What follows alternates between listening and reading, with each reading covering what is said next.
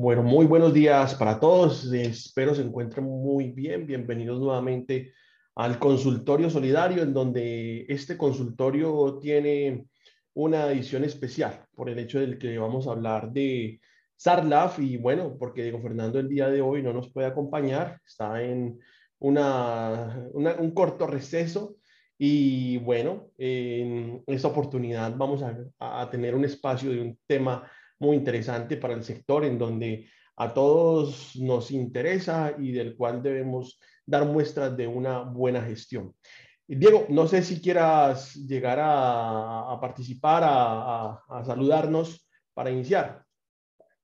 No, darles un saludo a todos. Espérate que voy a... Hay un retorno. Ahí a ver si ya se arregló. No, arranque yo ahorita los saludo. Ok, listo, bueno. Bueno, señor, muchas gracias. Bueno, también hoy contamos con la participación de Evo Publicis, con Octavio Cuellar Vargas, que nos va a apoyar en la recepción de las preguntas, en donde, bueno, Evo Publicis es la empresa que se encarga de ayudarnos en toda la labor publicitaria y de la forma como les queremos llegar a ustedes con un bonito mensaje y con información importante e interesante. Bueno, vamos a iniciar ahora la metodología del consultorio de hoy. En un principio, yo inicio con un tema que tengo ya preparado para ustedes y las preguntas que ustedes tengan sobre SARLAF, por favor, nos la escribe por el chat o también levantan la mano y nosotros desactivaremos el micrófono. El objetivo de este consultorio y de todos los consultorios es el tener la oportunidad de aclarar las dudas que ustedes tengan en cada una de sus organizaciones solidarias. Ese es el objetivo, entonces estamos atentos a las preguntas que ustedes tengan. Pero ahorita me voy a compartir pantalla, también me confirma Octavio, por favor, si me escucha bien, si la imagen está ok. Hola John, hola a todos, muy buenos días. Sí, John, todo perfecto. Listo, bueno, muchas gracias. Permítame entonces, voy a compartir pantalla e iniciamos y nuevamente el recordarles que estamos atentos a las preguntas, inquietudes que ustedes tengan. ¿Listo? Bueno, para todos, nuevamente muy buenos días. Mi nombre es John Alexander Montoya, hago parte del equipo consultor de Diego Betancourt. Estoy laborando en el sector solidario ya hace aproximadamente 10 años, inicié en un fondo de empleados en donde conocí toda la estructura de cómo opera una entidad del sector, especialmente un fondo de empleados en donde pasé por todos los puestos y aprendí cuáles eran las necesidades de una entidad en un tema operativo y también el cómo llegarle a un asociado, el, el qué busca un asociado. Y bueno, hace ya aproximadamente cinco años he venido de la mano de Diego Fernando, acompañando entidades del sector solidario en temas especialmente relacionados con el riesgo del lavado de activos y o de la financiación al terrorismo y por la misma integración del riesgo con el CIAR, tengo y he tenido la oportunidad de conocer de cómo se pueda llegar a gestionar el riesgo de liquidez, el riesgo de mercado, el riesgo operativo, el riesgo de crédito. Y bueno, espero en esta mañana y en esta hora poder llegar a compartir con ustedes datos interesantes y, e información interesante sobre el SARLA. Bueno, lo primero, como parte de la contextualización que debemos tener siempre muy presente y muy bien definido, ¿qué es riesgo? Riesgo es una medida de la magnitud de los daños frente a una situación peligrosa. Y el riesgo siempre lo debemos determinar calculando dos variables o determinando dos variables. La primera es la probabilidad y la probabilidad es qué tan cierto es que ocurra ese evento de riesgo. Y el impacto o la consecuencia ya nos podría llegar a determinar ese nivel de riesgo al cual estamos expuestos, que el riesgo puede ser mínimo, puede ser bajo, medio, superior o crítico. Este ya nos define qué camino nosotros podemos llegar a tomar si asumimos el riesgo, si lo rechazamos, si lo compartimos o si lo transferimos. En toda actividad que nosotros desarrollemos debemos tener la posibilidad de llegar a determinar o estar evaluando el riesgo para poder llegar a saber, bueno, qué tanto es lo que yo estoy dispuesto a arriesgar o puedo yo llegar a arriesgar. Y bueno, esto aplica mucho para el riesgo que nos interesa el día de hoy, que es el riesgo del lado de activos y o de la financiación al terrorismo. Y algo que también debemos tener muy claro y muy bien definido es esta palabrita de, o esta combinación de dos palabras, riesgo inherente. ¿Riesgo inherente qué es? Riesgo inherente es el riesgo propio de la actividad sin tener en cuenta el efecto de los controles. Es el evento que siempre va a estar presente, es el evento que puede llegar a causar una pérdida o un daño y que nosotros jamás nos podremos llegar a desprender, que nace con la misma actividad. Y es importante tener muy en cuenta cuáles son esas actividades, cuáles pueden ser esas situaciones que nos puedan llegar a materializar o a generar una consecuencia, que para el, sistema de nosotros, el lavado de activos o la financiación al terrorismo, es el tener presente cuatro posibles consecuencias. La consecuencia legal, la consecuencia del riesgo reputacional, la consecuencia operativa y la consecuencia de contagio. Para la contextualización de todo, bueno, ¿qué es el riesgo del lado de activos y de la financiación al terrorismo? Es la posibilidad de daño en una organización al ser utilizada directamente o a través de sus operaciones como instrumento para el lavado de activos y o canalización de recursos hacia la realización de actividades terroristas. Simple y llanamente, es la posibilidad de que dineros ilícitos ingresen a la entidad con apariencia de legalidad y por eso es importante el tener muy bien definidos los mecanismos para el conocimiento del asociado, mecanismos para el conocimiento del proveedor, del empleado y o de cualquier tercero en donde para esto la superintendencia nos da una guía muy clara de un formulario que debemos tener presente y utilizando permanentemente con unos campos que sí o sí deben estar y que termina siendo este el mayor reto de toda entidad, el poder llegar a recolectar toda la información para que la pueda llegar a utilizar, la pueda aprovechar. Y ese aprovechar es donde viene también lo difícil y es el tener unos instrumentos que nos permitan llegar a detectar posibles situaciones que puedan estar relacionadas con el lavado de activos y o con la financiación al terrorismo. La verdad sea dicha, y es que pues en nuestro sector y en la mayoría de las entidades, por no decir casi todas o todas, esto de que ocurra es muy difícil. ¿Por qué? Porque la mayoría de las operaciones llegan a estar en observación por parte del personal del fondo de empleados o de la cooperativa. Es difícil que ocurra sin que nadie se dé cuenta.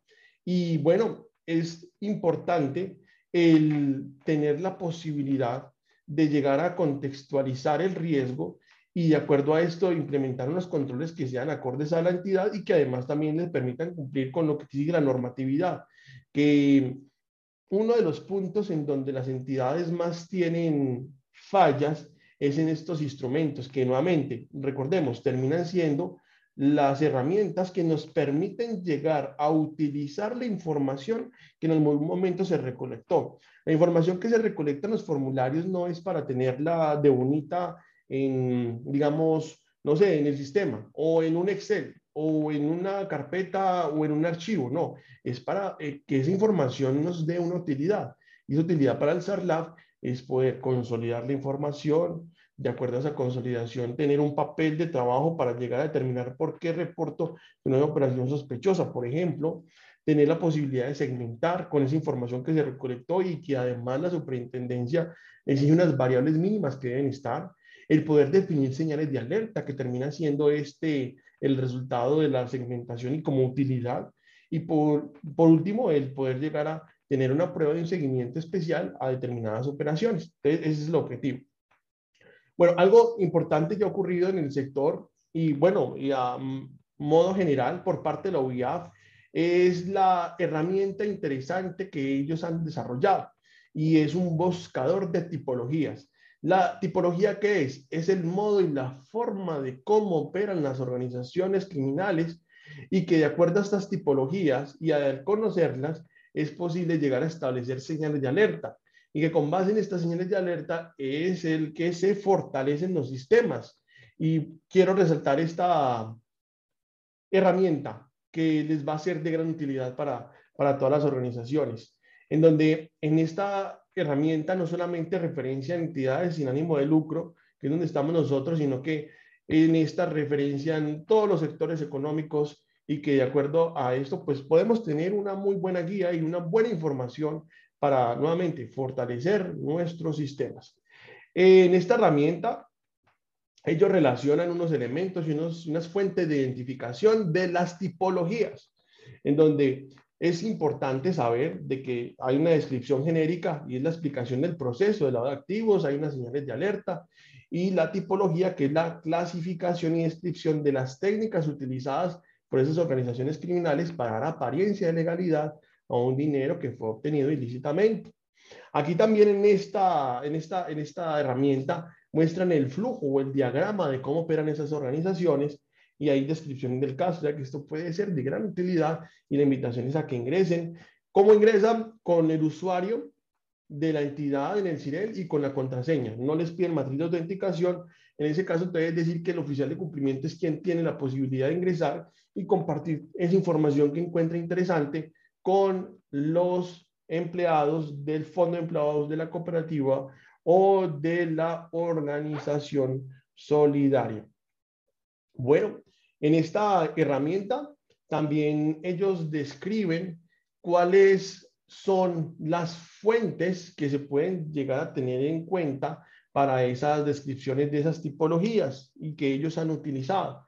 Hablan de un repositorio judicial que básicamente el poder que tienen para llegar a unas bases de datos y acceder a ellas y determinar de acuerdo a esas bases de datos y fallos judiciales esas formas de cómo operan las organizaciones criminales. Hay una estructuración con base en un conocimiento de cómo se puede llegar a configurar el reporte de operación sospechosa. Hay estudios estratégicos y macrosectoriales por parte de la OIAF. Y bueno, también se tienen en cuenta los comités con los oficiales de cumplimiento, las mesas de trabajo que se hacen con las agremiaciones y foros con los sectores de la OIAF. Entonces, es algo que tiene un muy buen sustento, es una herramienta que se ha creado con mucho juicio y que, bueno, está a disposición de todas las organizaciones a través de los oficiales de cumplimiento para que la utilicen. Ahí les mostré unos pantallazos de cómo, cómo funciona, pero por acá está la herramienta. Entonces, miren lo interesante. Por ejemplo, estamos acá en entidades sin ánimo de lucro. Si quisiéramos, ah, bueno, vamos a mirar las tipologías del sector asegurador. Un ejemplo. Ah, resulta que vamos a tener un nuevo convenio con una empresa que va a asegurar la cartera. Un ejemplo. Entonces, venimos acá al sector asegurador, miramos señales de alerta y de acuerdo a estas señales de alerta y a lo que tenemos presente ha ocurrido con ese nuevo convenio, por ejemplo, o ese contrato que se va a realizar, si hay algo que resaltar. No, no, nada de esto ha ocurrido. O si ha ocurrido, solicitamos una aclaración, buscamos en Internet, consultamos en listas. decir, que esto puede llegar a ser de gran utilidad y nuevamente exaltar esta labor de la UIAF. Entonces, estamos en entidades, entidades sin ánimo de lucro, en donde vamos a, a sacarle también utilidad por parte de nuestro sector. Entonces vamos a, encontrar por acá, ya se me ha perdido, entidades sin ánimo de lucro. Ahí está, después de el sector salud. Entonces, bueno, aparece la descripción de, de acuerdo a la DIAN, que es una entidad sin ánimo de lucro, señales de alerta que debemos tener en cuenta o que esto podría llegar a servirle a quien quiera llegar a realizar un contrato, un convenio lo que sea con una entidad del sector solidario, también para ellos tener una fuente de información que les permita determinar algo que pueda ser considerado inusual y que pues para nosotros es importante conocer en detalle todas estas señales de alerta que nos describen y las tipologías que se han llegado a encontrar en el sector. Entonces aquí ahí está la descripción de una tipología, las señales de alerta, el ejemplo con el flujo. Bueno, es algo que, que, que pueden ustedes utilizar y que, bueno, está muy, muy interesante.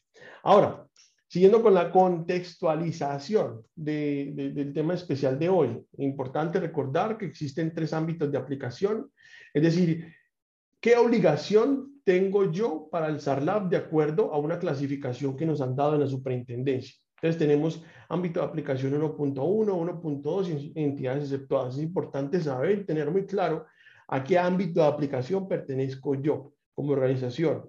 Y de acuerdo a esto, el saber qué es obligatorio para mí, para que con esto se tenga una buena estructura y se pueda responder a el revisor fiscal que permanentemente estar haciendo las verificaciones y con base en las metodologías que haya establecido, poder verificar que el sistema esté funcionando adecuadamente y que si en el caso de la visita a una supersolidaria, pues tengamos la posibilidad de responder adecuadamente y saber qué nos puede pedir. Entonces, recuerden, tres ámbitos de aplicación. 1.1, están ahí entidades de primer nivel de supervisión, cooperativas de ahorro y crédito, fondos de empleados de categoría plena, fondos de vínculo abierto de segundo nivel de supervisión y entidades con más de 10 mil millones, 1.2, fondos de vínculo cerrado, fondos de vínculo abierto de tercer nivel, fondos clasificados en categoría intermedia y básica y además que sean de vínculo eh, cerrado y entidades con activos inferiores a 10 mil millones y entidades exceptuadas ya serían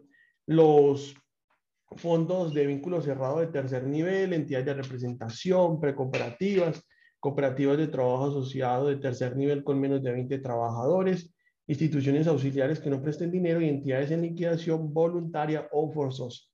Y bueno, ¿qué les toca a las entidades del 1.1? Un SARLAF al 100%. Es decir, que esto incluye las etapas de identificación, medición, control y monitoreo, que es la matriz de riesgo inherente, el tener la obligación de presentar el informe semestral y además que las condiciones del oficial de cumplimiento o los requisitos del oficial de cumplimiento son mucho más estrictas que el 1.2 y bueno que ya para el caso de entidades exceptuadas ya no se llama oficial de cumplimiento, sino que se llama en este caso funcionario responsable. Entonces, bueno, las responsabilidades o, o las obligaciones o requisitos del oficial de cumplimiento en el ámbito de aplicación 1.1 debe pertenecer como mínimo al segundo nivel jerárquico en la estructura administrativa, no puede ser el contador, no puede ser el gerente, debe tener capacidad de decisión y los requisitos de los demás debe tener curso LOBIAF y diplomado en riesgos. Básicamente es como la, lo que hay que resaltar de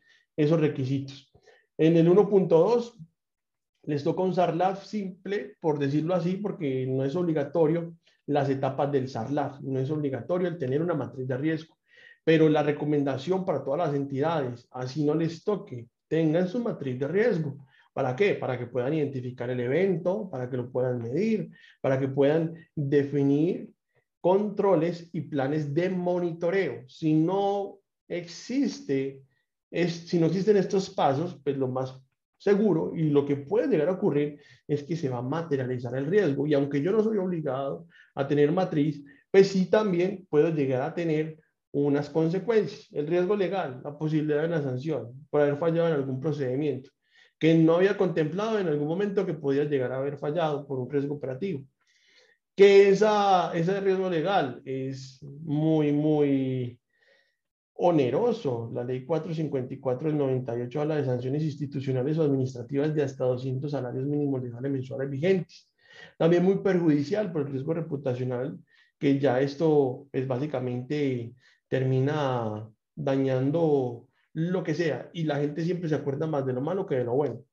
El riesgo de contagio. Si yo no tengo identificado, por ejemplo, que puede haber un contagio cuando yo no tengo la posibilidad de conocer en detalle la transparencia y la actividad económica a la cual se dedica mi proveedor, pues yo puedo ya ahí estar evidenciando un contagio sin darme cuenta, porque resulta que, ah, sí, yo le compro por una empresa fachada.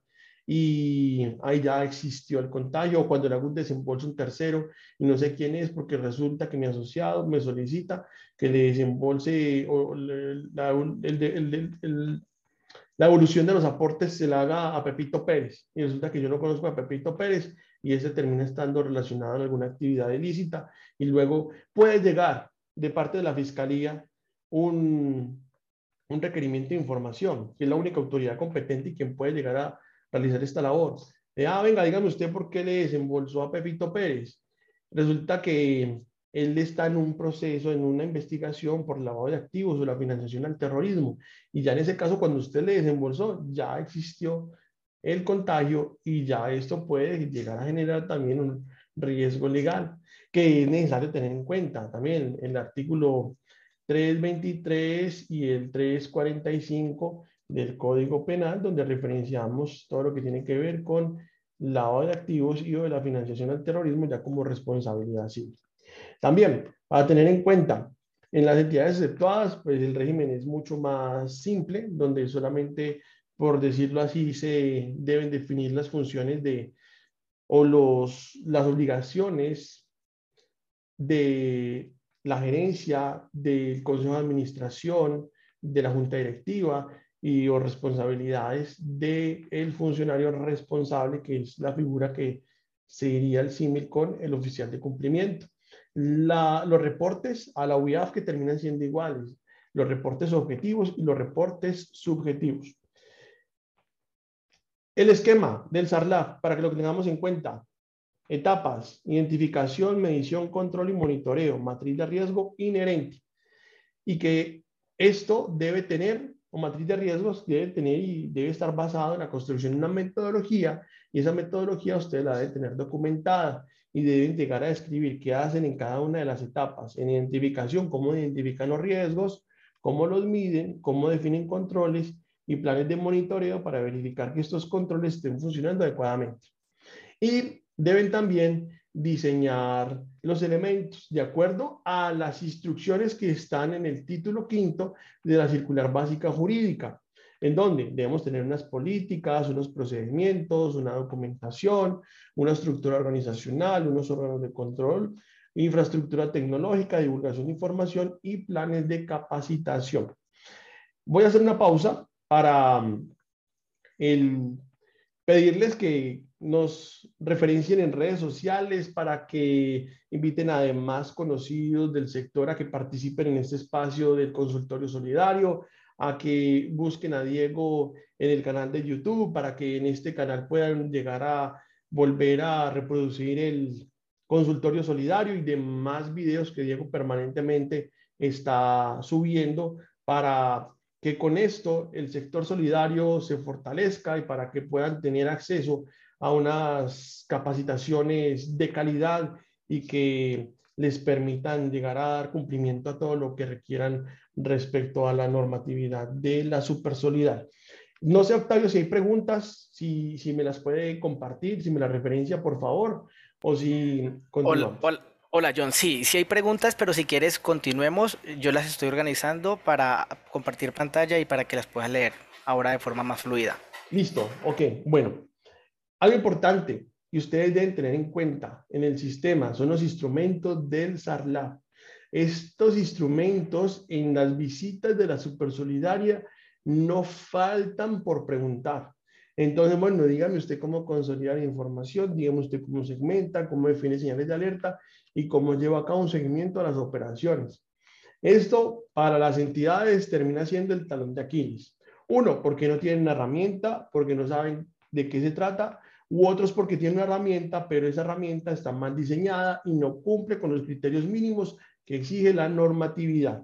Entonces, la invitación cuál es y, lo que les quiero inquietar es a que, bueno, miren en el título quinto de qué se trata la consolidación de la información.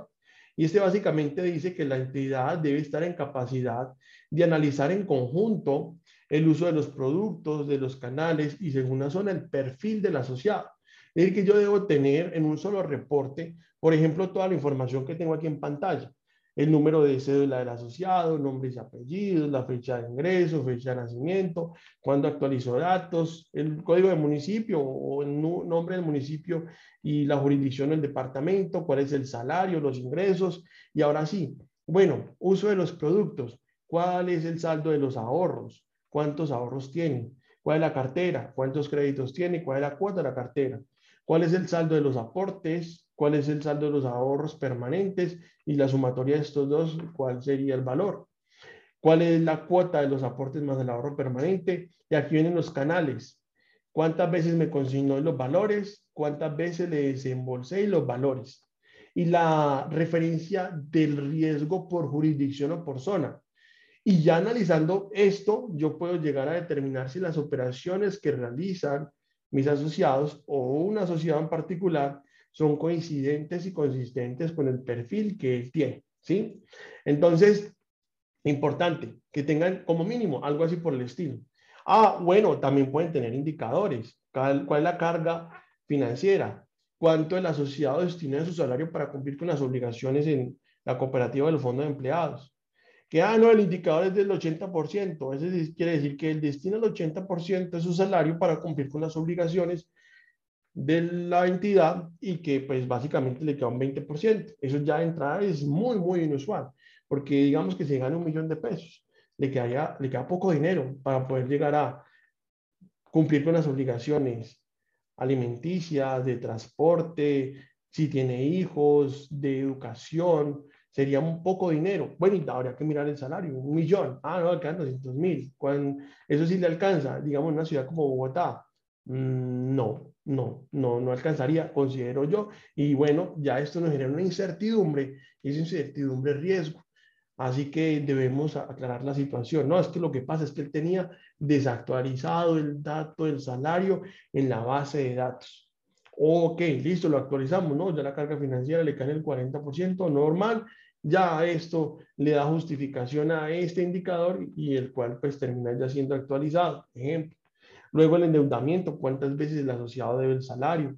Ahorros voluntarios, cuántas veces el, el, perdón, cuánto debe el asociado al salario, ahorros voluntarios, cuánto él tiene ahorrado el salario, en aportes, cuántas veces él tiene en referencia al saldo de los aportes con el salario.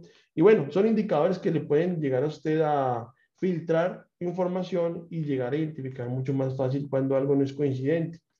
Y bueno, también tiene usted la historia completa sabiendo el estado civil, el género, el estrato, la antigüedad, la edad, cuándo actualizó datos, la escolaridad, la ocupación y si es PEP o no. Es que usted aquí tiene que diseñar algo así por este estilo para que pueda llegar a ser una buena identificación y análisis de todos los posibles asociados con operaciones no coincidentes o no consistentes.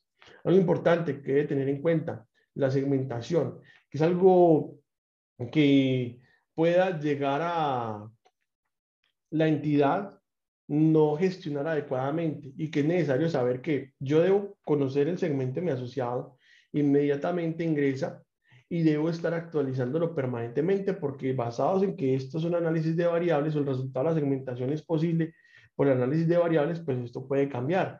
Hoy, digamos, está en el segmento A, luego porque cambió de salario, porque aumentó el saldo de los ahorros, porque tiene un nuevo crédito, porque ya no tiene crédito, va a estar moviéndose en los segmentos, en el A, en el B, en el C, o en el 1, en el 2, en el 3, o en el segmento bajo, en el medio, en el superior, en el crítico, depende de cómo lo define en su metodología, porque la misma supersolidaria da la posibilidad de segmentar como queramos. Eso sí, teniendo en cuenta unas variables mínimas y además el poder garantizar que los grupos sean homogéneos y heterogéneos entre sí, que se pueda llegar a tener la posibilidad de agrupar porque tengan algo en común y además que se diferencien de los demás que es ahí ya donde viene también el determinar las señales de alerta.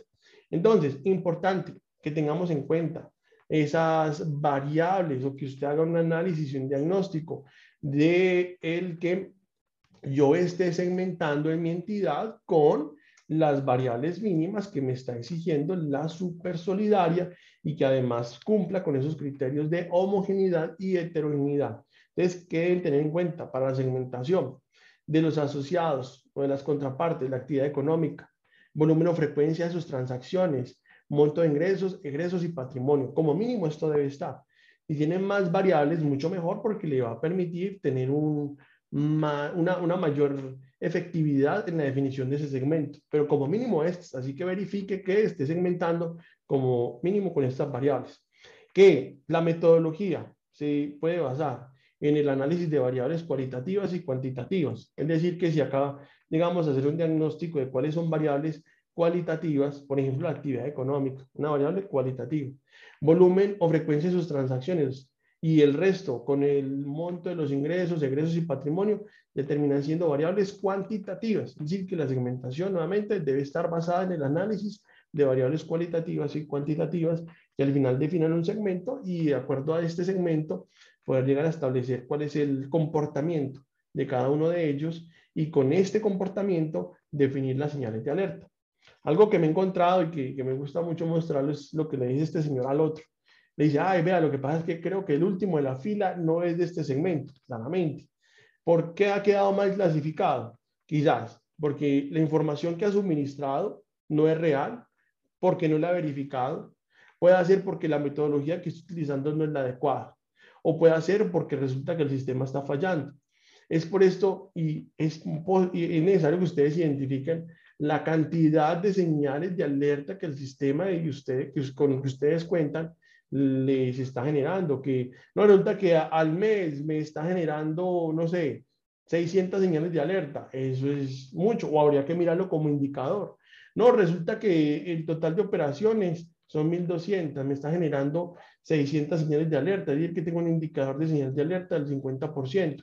La idea y lo que yo recomiendo basado en la experiencia es que este indicador de señal de alerta no sea superior al 10%. Si es este indicador superior, es necesario mirar a ver qué es lo que pasa, de cuál es la metodología que se está utilizando, cuál es la herramienta, si está funcionando, no está funcionando, si cumple con los criterios mínimos de homogeneidad y heterogeneidad, o si está así analizando las variables mínimas que dice la, la. Entonces, es lo que ocurre. Y también esto puede ocurrir, esto que le está diciendo este señor al otro, por las fallas en los niveles de información. En el nivel físico, que es el formulario, resulta que el formulario que está llegando está llegando con campos incompletos o ese formulario no está armonizado con el formato 5 o anexo 6 de la superintendencia. Entonces, lo primero, como también inquietud, revise que el formulario suyo cumpla con todos los datos del formato 5 o anexo 6. En los aplicativos, es decir, que toda la información que está en ese formulario se pueda digitar en el sistema.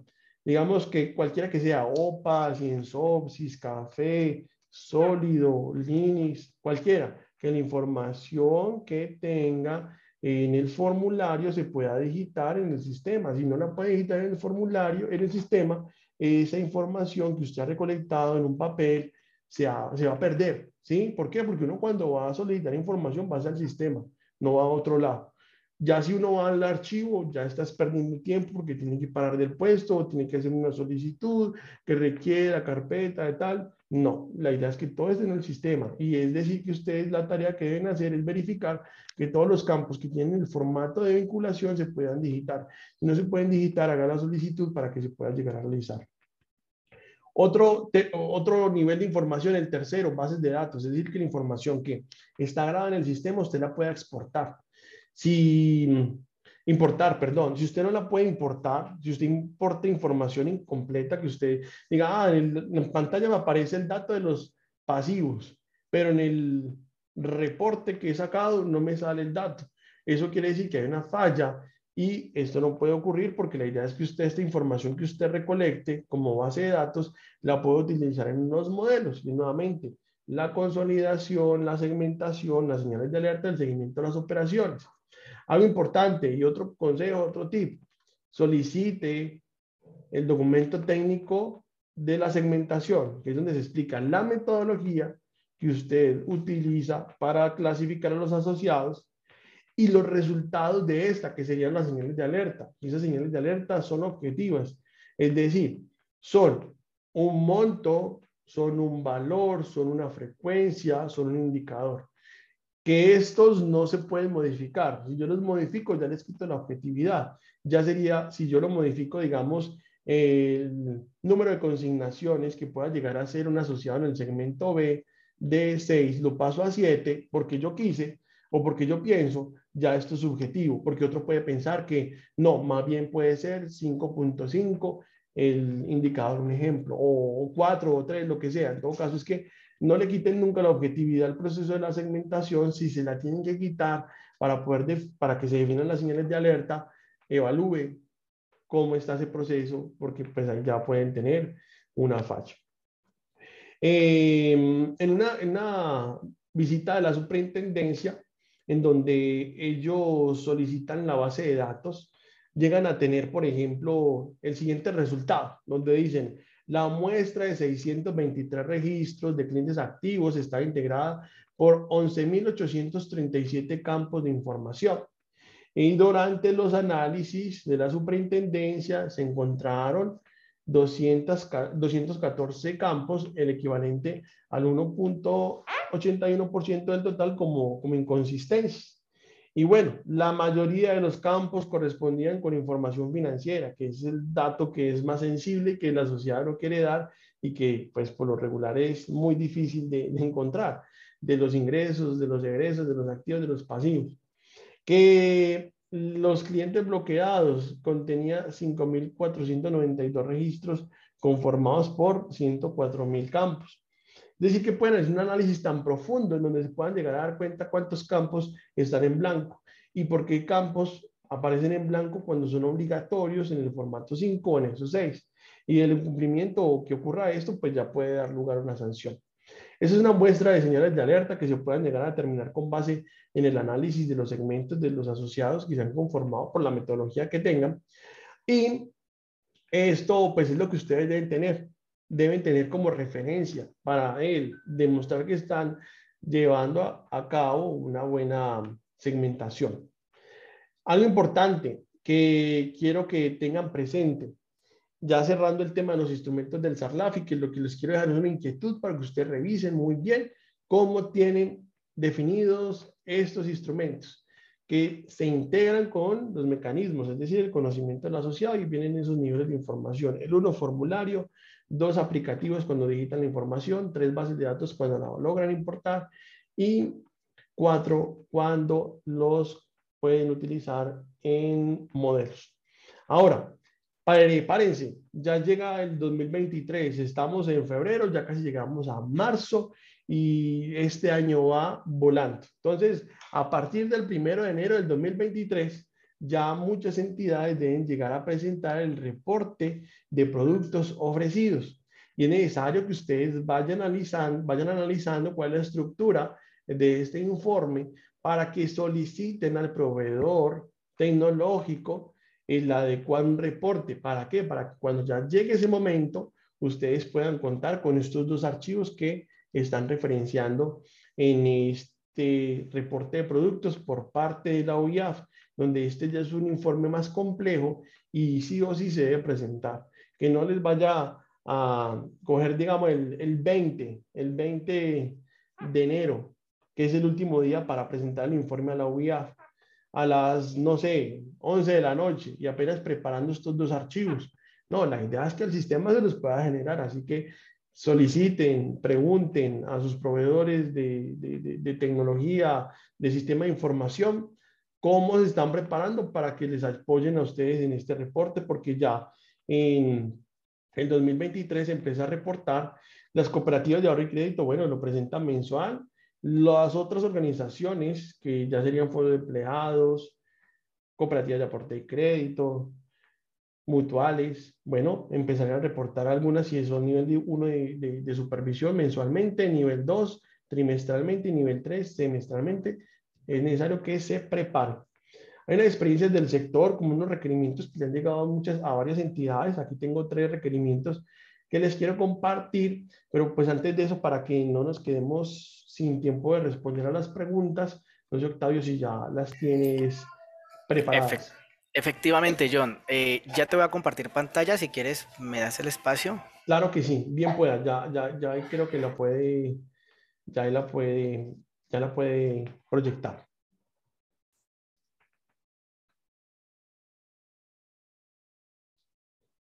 Por lo pronto, hay una persona que ha... Ah, bueno, no, ya, listo, ok. Ahorita le damos el uso de la palabra a AG Auditorías y Consultorías que ha levantado la mano. Eh, listo, Octavio, ya estamos viendo tu pantalla.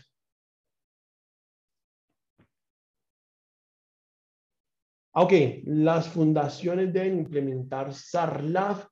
Si deben bueno, si, si es una fundación que no está vigilada por la superintendencia de economía solidaria, eh, una, fundación, bueno, claro que no, debe sí tener unas políticas de prevención, al menos de prevención del riesgo, del lado de activos y de la financiación al terrorismo. El implementar SARLAF debe contemplar etapas y elementos, pero la obligación no debe ser entonces así sea solamente tener unas políticas para la gestión del riesgo. Los fondos de empleados son de vínculo cerrado. ¿Cuáles son las características de los de vínculo abierto? Bueno, que puedan llegar a vincular empleados de diferentes empresas, que es de vínculo cerrado o que los estatutos diga que solamente se pueden vincular los empleados de Claro, Entonces es un fondo de empleados cerrado. Ya cuando hay múltiples empresas, ya se puede considerar este un fondo de empleados de vínculo abierto. Pero no sé si Diego Fernando está por ahí que nos puede apoyar con la respuesta a esta pregunta que ya sí es más de, del tema de Diego. O si de pronto no está, pues la dejamos aparte y que Diego luego nos ayuda con la respuesta de esta. Eh, ok, las cooperativas de aporte y crédito, ¿cuál ámbito de aplicación corresponde? Ámbito de aplicación 1.2. Ámbito de aplicación 1.2.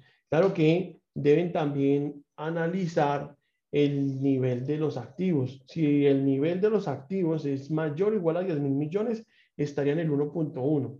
Si, están si, si los activos son inferiores a 10 mil millones, ámbito de aplicación 1.2 y este 1.2, pues en teoría no les exige el tener matriz de riesgo inherente.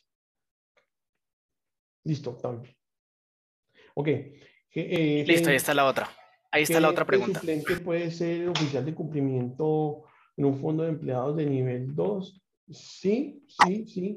Podría ser. Pues en todo caso, lo que se debe garantizar es que él sea empleado de la organización. Ese sí es un requisito obligatorio.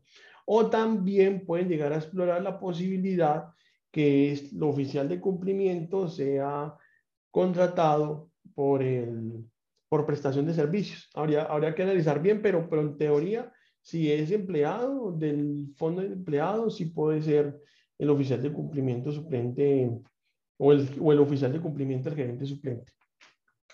Ahí está Diego. Diego, mm, eh, ¿nos vas a apoyar con la pregunta del ¿El fondo de empleados abierto? Sí. Un fondo de empleados se considera abierto cuando tiene vínculo de descuento con más de una pagaduría que no tiene relación entre sí o no son del mismo sector económico. Hoy por hoy hay varios fondos de empleados que reúnen esa característica en Colombia, tienen descuentos con 10, 15, 20 pagadurías. Un ejemplo es el fondo de empleados de la refinería de Cartagena, FONRECAR, que hoy se llama Fondo de Empleados de las Industrias y Empresas Comerciales, Industriales, de Servicios y Turísticas de Cartagena. Pues ya, ya debe tener convenio por lo menos con 30 entidades. Entonces ese ya es un fondo de empleados abierto y así hay varios. En Bogotá creo que hay uno que se llama FEDEA y así. Ok, listo. Muchas gracias. Muy amable, Diego. Bueno, eh, ¿con qué periodicidad deben reportar a la UIA las entidades de tercer nivel? deben reportar trimestralmente, por lo pronto, pero hay un cronograma que la UIAF y con ya la bendición de la Superintendencia de la Economía Solidaria para que nosotros nos acojamos, debe pues, estar preparándose porque van a llegar a hacer los reportes con una periodicidad inferior a, a trimestral. Por lo pronto, trimestralmente. Por lo pronto, 2023, 2024, por el 2025 ya las cosas van a cambiar.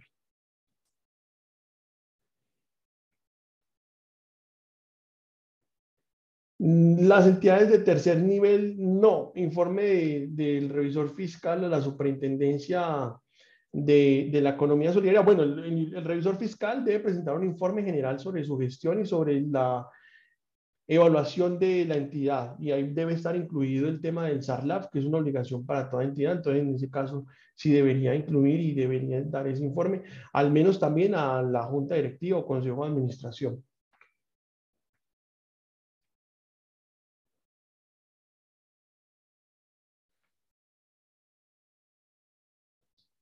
Bueno, para esta pregunta de los subsidios que otorgan las ópticas. Bueno, como lo mínimo, lo mínimo que debía existir es la consulta en listas vinculantes y o restrictivas a el representante legal, razón social y eso quiere decir que al menos la cédula, al menos el ROT, y sería lo ideal un formulario de vinculación como convenio o como contraparte relacionada para que se tenga pues, la posibilidad de conocer esos datos y tener la posibilidad de consultarlos en listas vinculantes, listas restrictivas e informativas. Si una sociedad transfiere, bueno, hay que tener en cuenta que la UIAF se hacen dos tipos de reportes, unos reportes objetivos, unos reportes subjetivos. Los reportes objetivos son sobre transacciones y sobre transacciones tenemos tres posibilidades. Cuando son en efectivo, Y este efectivo es cuando hay efectivo, o es decir, billetes o monedas, cuando son en cheque, que ya sería el papel, y ya cuando hay una operación virtual en donde no interviene personal de la organización.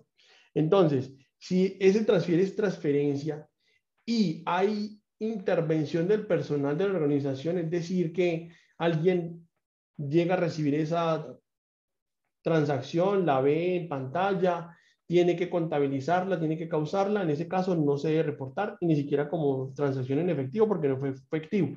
Pero si es un proceso automático, si la entidad tiene una aplicación por la cual el asociado puede llegar a hacer lo mismo que uno puede hacer en el banco, que uno ingresa a la página web del banco, selecciona el crédito, lo paga y nunca tuve que llamar allá para que me autorizaran o para que me hicieran la causación, la contabilización, no, eso ya queda contabilizado, eso ya queda reflejado, eso es un proceso automático. Es decir, cuando tengo autogestión, sí se reporta cuando hay transferencia. Cuando no hay autogestión, es decir, yo tengo que hacer un proceso adicional para que esto ya finalice, ahí sí ya esto no se reportaría. Entonces, no, no lo debe reportar si, si ese es el caso como se lo presento. Eh, para todo, el mismo empleado puede ser el oficial de cumplimiento. Sí, hay que tener en cuenta si es del ámbito de aplicación 1.1, que debe pertenecer como mínimo al segundo nivel jerárquico, que no puede ser contador o gerente. Si es ámbito de aplicación 1.2, cualquier empleado de la organización puede ser el oficial de cumplimiento. Y claro, por hay derecho líder de riesgos y que se empape los demás sistemas y que estos los pueda manejar en una integralidad.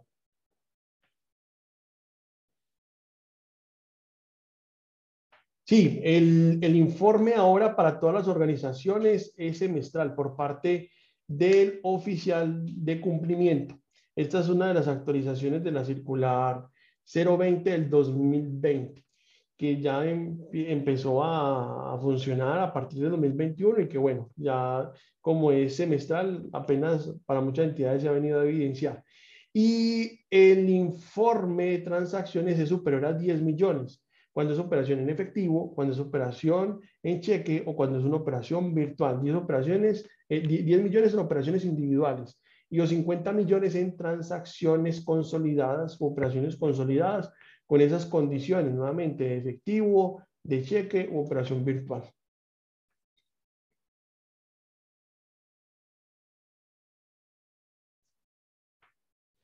Sí, pues la obligación para todas las entidades es consultar eh, en listas vinculantes de acuerdo al derecho penal internacional. Es decir, que sería la lista de la ONU y la lista de la Unión Europea. Obligatoriamente ese no debe faltar, pero pues para hablar del riesgo en su integralidad se debe también consultar en la lista, por ejemplo, de la FAC, que es la lista restrictiva y que nos da referencia de lavado de activos. Las listas vinculantes nos dan referencia de el terrorismo y la financiación al terrorismo. Y también hay listas informativas que son, por ejemplo, la lista de noticias, hay lista de la Procuraduría, Contraloría, la lista del CIGEP, hay lista de la Fiscalía, de la Policía. Ya esas otras listas terminan siendo de base para una mejor identificación y conocimiento de la contraparte, pero pues claro, debe, debe siempre hacer esa consulta en estas listas. Hay, no hay obligación para consulta en central de riesgo financiero, pero ya las que competen, que son listas para riesgos de lavado de activos y de financiación al terrorismo, serían estas que les estoy referenciando. Eh, bueno, eso de transacciones en efectivo ya, ya lo acabamos de, de, de, explicar. El reporte a la UIAF para los de categoría plena, ¿con qué periodicidad hacer? Eh, bueno, habría que mirar el, cronograma, pero bueno, ahí nos referencian. Si son cooperativa de crédito o de actividad financieras, reportan mensualmente. Ya, si es nivel de supervisión 1, 2 o 3, ya la frecuencia puede cambiar. Si es nivel 1, también reportan mensual. Si es nivel 2 eh, o 3, ya sería trimestralmente.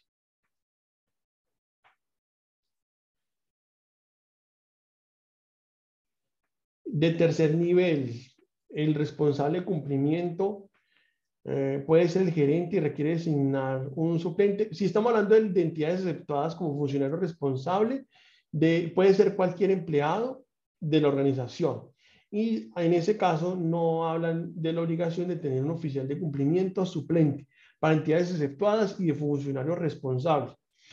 Hay entidades de tercer nivel que pueden estar en el ámbito de aplicación 1.2 y ahí ya sí sería oficial de cumplimiento y debe ser empleado de la organización o puede llegar también a contemplar el oficial de cumplimiento externo que tenga un contrato por prestación de servicios. La, la segmentación. Bueno, la segmentación debe realizarla permanentemente. Debe usted saber en el momento que ingresa un nuevo asociado a qué segmento pertenece. Y debe usted estar actualizándolo como mínimo al menos una vez al mes. Es decir, usted saber a qué segmento pertenecen los asociados de acuerdo al uso de los productos de los canales o al análisis de las variables cualitativas y cuantitativas. Es decir, que es un proceso que debe estar permanentemente actualizado y que de acuerdo a esta segmentación usted debe tener unos parámetros que nos permitirán definir señales de alerta. Hay otro tema y es el de hacer un análisis general de los distintos factores de riesgo, que ese sí podría hacerse una vez al año, como actualizar los parámetros que me permitan determinar los segmentos de los asociados. Porque pues ya en un tema mucho más profundo, para determinar los segmentos de los asociados y en el análisis de esas variables, por ejemplo, cuantitativas, yo defino unas referencias, que estas referencias son las que puedo yo tomar de acuerdo a un estudio estadístico, es decir, unos rangos con los cuales se dan unas correlaciones a las variables. Entonces, permanentemente debe tener actualizada su segmentación, con a qué segmento pertenece el asociado nuevo y a qué segmento pertenece el asociado que ya venía. Y luego, al menos una vez al año, actualizar los parámetros para determinar las variables que me determinarán esos segmentos.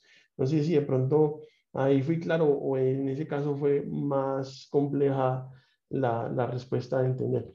Eh, si me lo vas a ver por el chat, por favor. Un fondo mutual de tercer nivel de supervisión, la contadora puede ser oficial de cumplimiento. Eh, sí, sí, sí, sí. Ahí no, ahí no sería, no sería, no habría ningún impedimento. ¿sí? En todo caso, es que no sea primer nivel de supervisión, que no sea cooperativa de crédito y que no tenga más de 10 mil millones de pesos en activos, sí podría ser ese caso. Eh, bueno, un ejemplo práctico, por ejemplo, una plantilla para la detección de operaciones inusuales. Vamos a, mirar algo por acá, una, herramienta que, les puede servir para, para esto. Vamos a, a buscarlo aquí rápidamente y ya les comparto pantalla para que lo miremos rápidamente.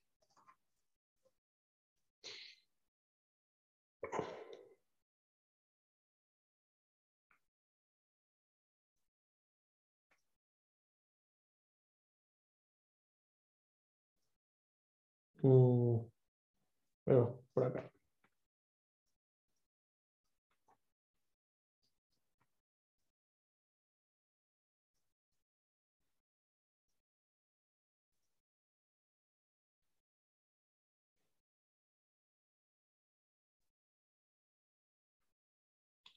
Algo que nosotros hemos desarrollado en Excel, por lo pronto, es una herramienta que nos permite llegar a el poder, según la pregunta, llegar a tener un seguimiento mucho más efectivo a las operaciones.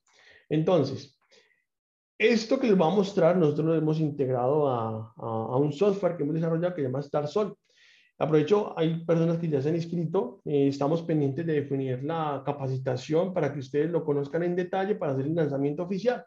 En todo caso, por lo pronto les muestro un ejemplo muy sencillo, muy práctico que ustedes pueden utilizar y que pueden también desarrollar en Excel. ¿Qué tengo? ¿Qué conozco? El número de cédula de mi asociado. Y sé también el segmento al cual pertenece porque lo he actualizado. Entonces, digamos que ya en una base de datos masiva, una base de datos general, lo que yo es, ah, voy a copiar el número de cédula. Digamos que vamos a colocar aquí cédula 123 y aquí también voy a colocar cédula 123. Inmediatamente, el me debe, ah, bueno, porque aquí también me falta actualizarlo, vamos a actualizarlo acá para hacer el ejercicio 1, 2, 3 y aquí ya él en teoría me debe definir el segmento al cual pertenece el asociado, dice que es el segmento 1. Entonces Entonces, bueno, yo teniendo referencia de cuántas consignaciones puede hacer en el mes y el valor de las consignaciones y lo que ha ocurrido, entonces, ah, me ha hecho cuatro consignaciones. Inmediatamente él me dice que eso es inusual, lo pinta en color rojo porque ha pasado el parámetro de normalidad. Y el valor no me ha consignado 15 millones de pesos. Esto ya es inusual. Él ha sobrepasado el parámetro de normalidad en 6 millones de pesos y él también el sistema me lo pinta con lo rojo. Entonces aquí con esto ya puedo hacer un seguimiento. Ah, ¿qué ha ocurrido? No, lo que pasa es que consignó los 15 millones porque él hizo un crédito en la vivienda y con ese crédito fue que pagó el crédito acá. ¿Sí? O sí, pagó las obligaciones que tenía.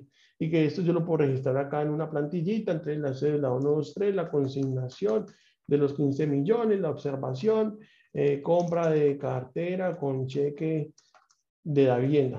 ¿sí? Un ejemplo. Esa operación, ¿cuándo fue? Eso fue en el mes de enero.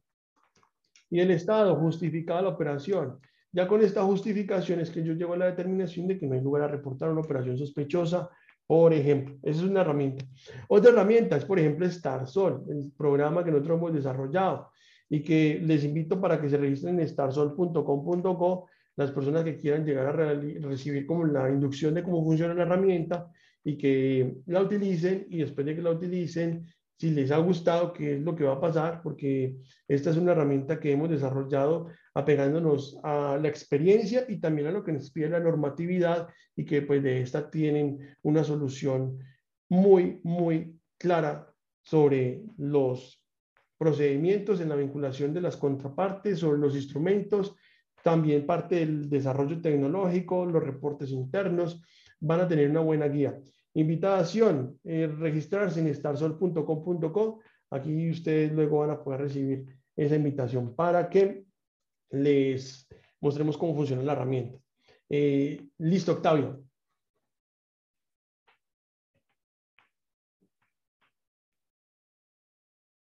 Eh, Chuchu. El Fondo de Empleados puede soportar su gestión del monitoreo de señales de alerta con los reportes que suministra la entidad vinculante o el grupo empresarial de acuerdo con un acuerdo de servicios. Bueno, pues las señales de alerta deben ser con el llegar a realizar las operaciones del asociado con la entidad. De acuerdo a esas operaciones que él realiza es que se determinan las señales de alerta objetivas. También hay señales de alerta subjetivas que son basadas en comportamiento. Si las señales de alerta son de ese tipo, subjetivas por un comportamiento que le reporta la, empresa, sí, pero si no, pues no, no vería yo cómo la entidad que le vincula le pueda llegar a dar referencia de, de una alerta y o de, de, de esa forma. Sí, señor. Eh, Octavio, para ver si logramos alcanzar a responder todas las preguntas. No sé cuántas faltan. Ok, quedan aproximadamente unas 6, 7 preguntas y en YouTube tenemos tres más y además de una persona que creo, ah bueno, ya bajo la mano. Entonces tenemos aproximadamente 10 preguntas en promedio. Listo. Bueno, vamos, vamos a tratar de responderla rápido para, para finalizar el consultorio. Nos pasamos un poco del tiempo que hemos tenido presupuestado. Eh, bueno, segmentación por rangos para el tema de la información de activos y pasivos. Esta, estos rangos los puede definir con el análisis estadístico de los percentiles, los percentiles que le darían una correlación de nivel de riesgo. Es decir, que claro, podría ser no de 1 a 10 millones, pues es un ejemplo, pero sí con un dato mucho más preciso y objetivo que daría el análisis estadístico. Eh, y pues que, que, que, la información si no la suministran, pues no, no habría forma de llegar a analizarla y determinar esos rangos. para el fondo de empleados a partir del 2023, es decir, con corte de diciembre, sí, así es. En enero 20 se reporta el cuarto trimestre del 2022, el que ya ahí debe estar funcionando el reporte de productos. El informe semestral que presenta el Consejo de Administración o Junta Directiva.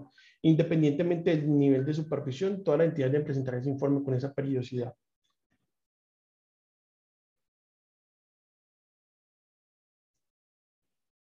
El informe semestral que me refiero es el informe del oficial de cumplimiento y el trimestral es el informe de la UIAF.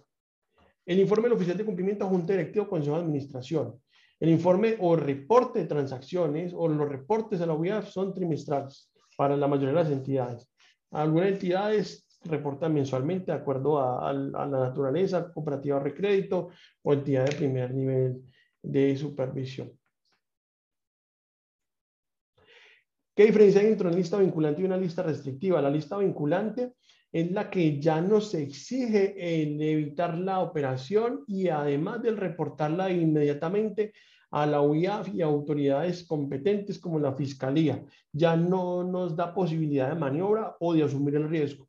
La lista restrictiva es la que usted le permite tomar la decisión, si asume el riesgo o si no. Por ejemplo, ¿no? que aparece en la lista de la ONU, en la, eh, perdón, en la lista de la OFAC, que es la lista restrictiva pues ya usted verá si asume el riesgo, si puede contratar con él o no, ya es cuestión de la entidad y qué tanto está dispuesto a arriesgar.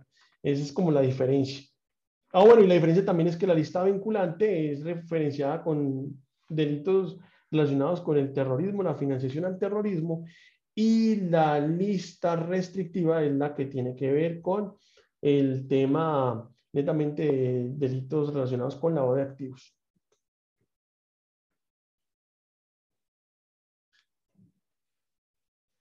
Eh, sí, sí, es, claro y es cierto lo que la superintendencia les ha recomendado, modificar el estatuto y el de suprimir los requisitos para perder la calidad del asociado.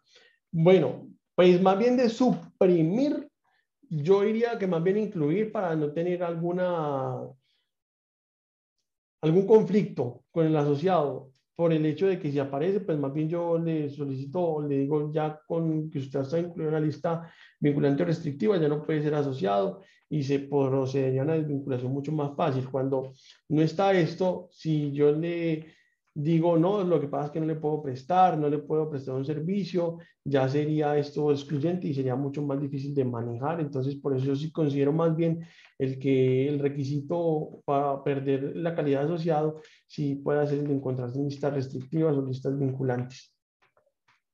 Ya sería un concepto. El control, el análisis, el llegar a estar muy bien enfocado en que es un homónimo y que no es el asociado el que realmente aparece en esa lista. Y esa sería la forma de proceder. O sea, aparece un homónimo, los nombres son muy similares, los apellidos similares, pero no es el mismo porque el número de cédula no coincide, la foto no es la misma, es el llegar a el tener un mayor seguimiento. No, pues no sería recomendable que fuera un asociado porque en ese caso sería juez y parte. Puede ser un empleado de la misma organización, pero pues no, un, mismo asociado no, porque sería juez y parte y tendría una incompatibilidad, ahí tendría un conflicto de interés.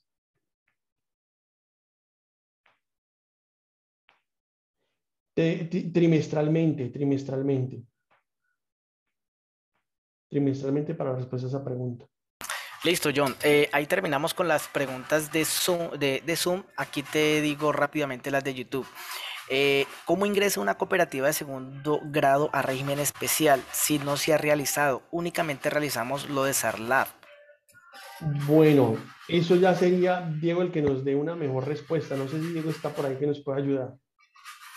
Listo, mientras, mientras Diego eh, abre el micrófono, hay otro que dice, ¿se puede tener los formatos de vinculación de asociados digital?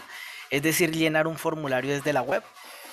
Sí, claro, claro que sí, claro que sí. Se puede llegar a, a tener ese proceso del conocimiento del asociado en digital y pues esto debe cumplir con unos estándares que es de la ley 599 que nos da toda la referencia de cómo debe llegar a realizar esa operación de, de vinculación. Listo. Listo. Y eh, dice, ¿me puedes volver a explicar en la parte de instrumentos la segmentación? La segmentación. Pues sí, la segmentación es el proceso de dividir un grupo grande en grupos más pequeños que tengan algo en común y que se diferencien de los demás. La superintendencia da unas instrucciones muy claras y es el qué variables tener en cuenta para la segmentación y el cómo llegar a utilizar los resultados de la segmentación, que es el poder definir señales de alerta. Entonces, básicamente la segmentación debe basarse en el análisis de unas variables cualitativas y cuantitativas y que con estas ya se finan los segmentos o los grupos y con estos grupos puedas llegar a establecer señales de alerta y de acuerdo a las señales de alerta llevar a cabo un seguimiento a la operación. Y bueno, para más detalle es ver el video del, del que estamos acá haciendo para YouTube. Listo. Y la última pregunta, ¿cuál es el proceso a seguir si logro comprobar que un asociado ingresó con, ingresó con documento de identidad falso?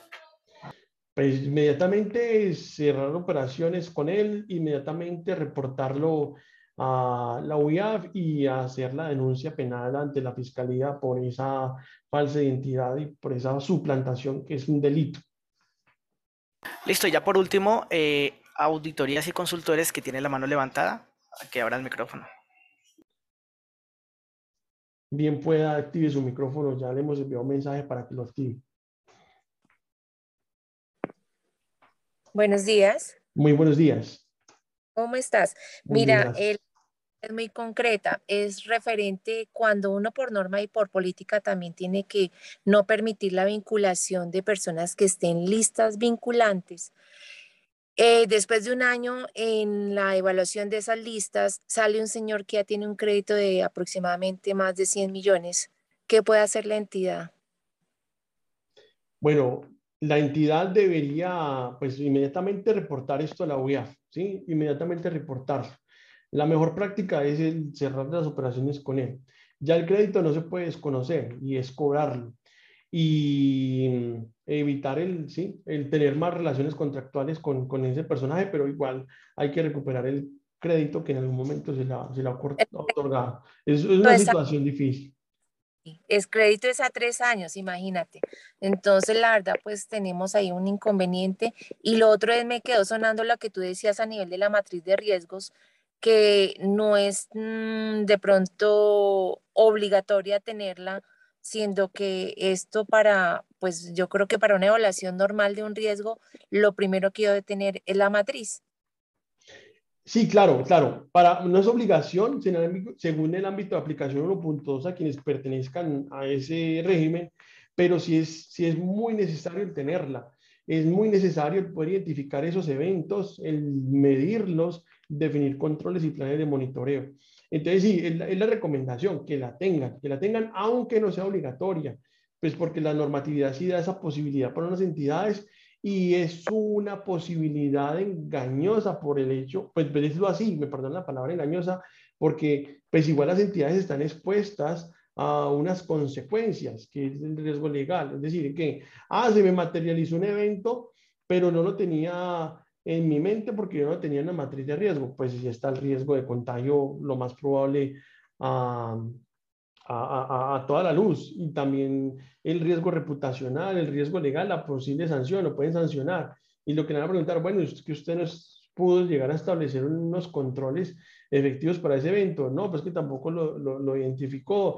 ¿Y por qué no lo identificó? No, pues porque no me están exigiendo una matriz de riesgo donde yo tuviera la posibilidad de esas etapas. Entonces, no, la recomendación de todas las entidades tengan su matriz de riesgo, tengan la posibilidad de tener esa aplicación de, la metodología de la ISO 31000 o el modelo estándar para australiano para administración de riesgos. Y la última pregunta, qué pena contigo, abuso de ti, es referente cuando yo tengo la implementación de todo ese sistema, sobre todo en el SARLAF, pero no tengo ni los controles ni el monitoreo, para mí esa efectividad de ese sistema, pues lógicamente no cumple con todos los requisitos que yo necesito para efectuar una evaluación normal a un riesgo. Claro, así es. Y de hecho, en las visitas de la superintendencia, ellos piden o les dicen, sí, usted tiene matriz de riesgo, pero resulta que no he visto las metodologías que usted tiene para determinar la efectividad de los controles, es decir, que tanto reducen la probabilidad en que ocurra ese evento con un control y que tanto reduce el impacto, el control que usted tiene para que se materialice ese evento. Y claro, hay que tener muy claro, el, para la redundancia, que bueno, el riesgo inherente, cuando le aplico un control y que ese control me permite dar esa gestión de reducción de probabilidad de impacto, tengo el riesgo residual y que eso lo preguntan en las visitas. Algo que he visto en algunos sistemas o algunos software que dan gestión al SARLAF el que no tienen esto, no lo tienen. Si tienen un aplicativo que les gestiona las etapas o matriz de riesgo, pregunten cómo determinan la efectividad de los controles en cuanto a reducción de probabilidad e impacto. He visto que no más tienen una de estas dos. Tienen reducción de probabilidad, pero no tienen reducción de impacto. Es una falta técnica grave para la gestión de esas etapas. Muchas gracias. Con mucho gusto. Em, la dirección del software es starsol.com.co. Mientras la, el fondo de empleados activa su micrófono, ahí ya les llegó un mensaje, les voy a colocar en, la, en el chat de, de Zoom el enlace para que se registren y para que participen en esta capacitación donde les vamos a, a conocer el, el, software en detalle. Eh, bien, puede active el micrófono fondo de empleados de las empresas del gremio cafetero. Ahí le he enviado un mensaje. No, no sé si lo ha visto, si nos está escuchando. Y bueno, no, no, no, no lo activo. John, ¿cómo estás? Muy bien, sí, señora, ¿cómo está? Dame un minutico. Eh, Luis Octavio, ya te llamo. Eh, John, lo que pasa es que mm, referente a la pregunta que te hacía del, del certificado del revisor fiscal, lo que pasa es que hay algo que dice que es exclusivo del SARLA que uno debe mandar a la Supersolidaria un, un informe. Entonces yo quería preguntar si el tercer nivel, porque tú aclaraste allí que el revisor fiscal hacía un dictamen y dentro de su dictamen metía lo de los riesgos.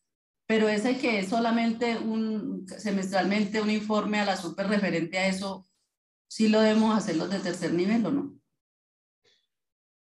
Pues, el, revisor fiscal debe presentar un informe muy, eh, pues, de todo lo que tiene que ver con el cumplimiento de la normatividad en la entidad, ¿sí? Y ahí está incluido el tema del riesgo de lavado de activos y de la financiación al terrorismo. Y bueno, sí es clara también en la responsabilidad del revisor fiscal para las entidades clasificadas en el primer nivel de supervisión, distintas de las cooperativas de ahorro y crédito multiactivas, el que debe presentar el informe a la superintendencia eh, de forma semestral. ¿sí? Entonces, en ese caso, es esa la, la obligación de, de, presentar el informe para ese tipo de entidades.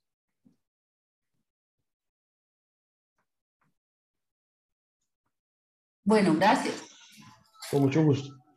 Bueno, es agradecerles a todos por el, por el participar el día de hoy. El tema de Sarlaf es extenso, todavía nos quedaron ahí mostrarles a ustedes los requerimientos que en muchos de los casos les llegan a, las entidades. Vamos a, hablar con Diego para el presentarles y mostrarles a ustedes esos requerimientos en otro consultorio especial sobre Sarlaf. Nuevamente a todos muchas gracias por participar, por las preguntas. Espero que este espacio haya sido de gran utilidad. Y bueno, nos vemos en ocho días, el próximo lunes, ya con Diego Fernández. Que esté muy bien, muchas gracias, hasta luego.